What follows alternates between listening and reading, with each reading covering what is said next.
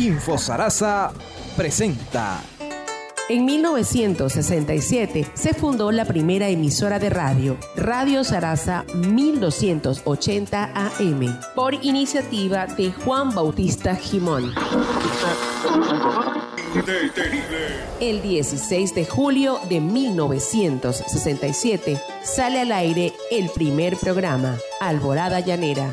Llega para quedarse y ser el medio de comunicación para entretener, educar e informar tras décadas de historia periodística en nuestro pueblo a través de la prensa escrita. Radio Sarasa, cuando inicia sus actividades el 16 de julio del año 67, su primera gran actividad fue con el terremoto de Caracas.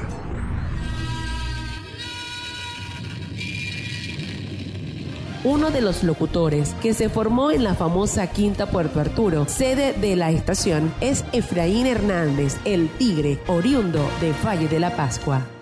Bueno, Radio Sarasa tengo entendido que se inició por allá por los años 1967. Yo llegué a Sarasa a principios de los 90 y todavía era una radioescuela prácticamente donde hemos aprendido mucho de los locutores que hacemos vida hoy. Hay mucha gente que aprendió aquí en Radio Sarasa y era una radio que estaba pues al servicio de, todo, de todos los amigos, de toda la gente que estaba allí presente.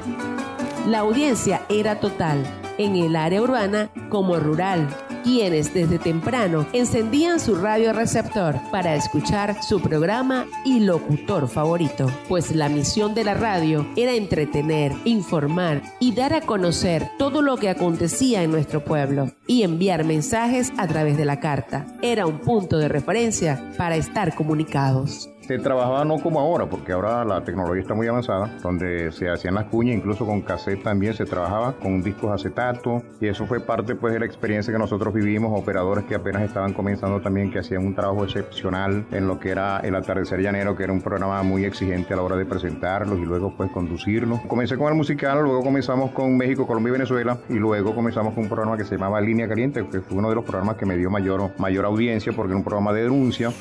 Radio Sarasa fue pionera en programas culturales, educativos, infantiles, de opinión, de entretenimiento, institucionales, radiomaratones, transmisiones en la calle, festivales de contrapunteo, entrevistas relevantes a cantantes, políticos y personajes destacados. Radio Sarasa para mí es una escuela, una escuela donde yo aprendí muchas cosas de la mano de muchos. Ahí está el profesor Hernández Acosta, el profesor Carmona, Solórzano, JF, que fue mi maestro, mi profesor, mi, guía. En la radio tengo un, 30 años de experiencia mm, como locutor y a Radio Sarasa le debo lo que soy hoy.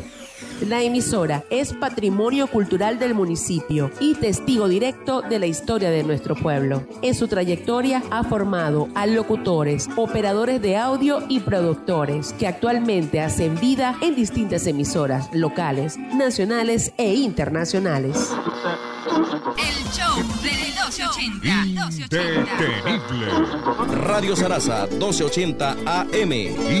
Indetenible. Por la indetenible del llano venezolano, Radio Sarasa, la ciencia integral al día. Indetenible.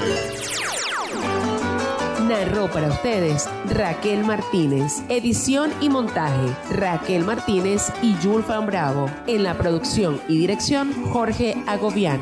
Para infosarasa.com.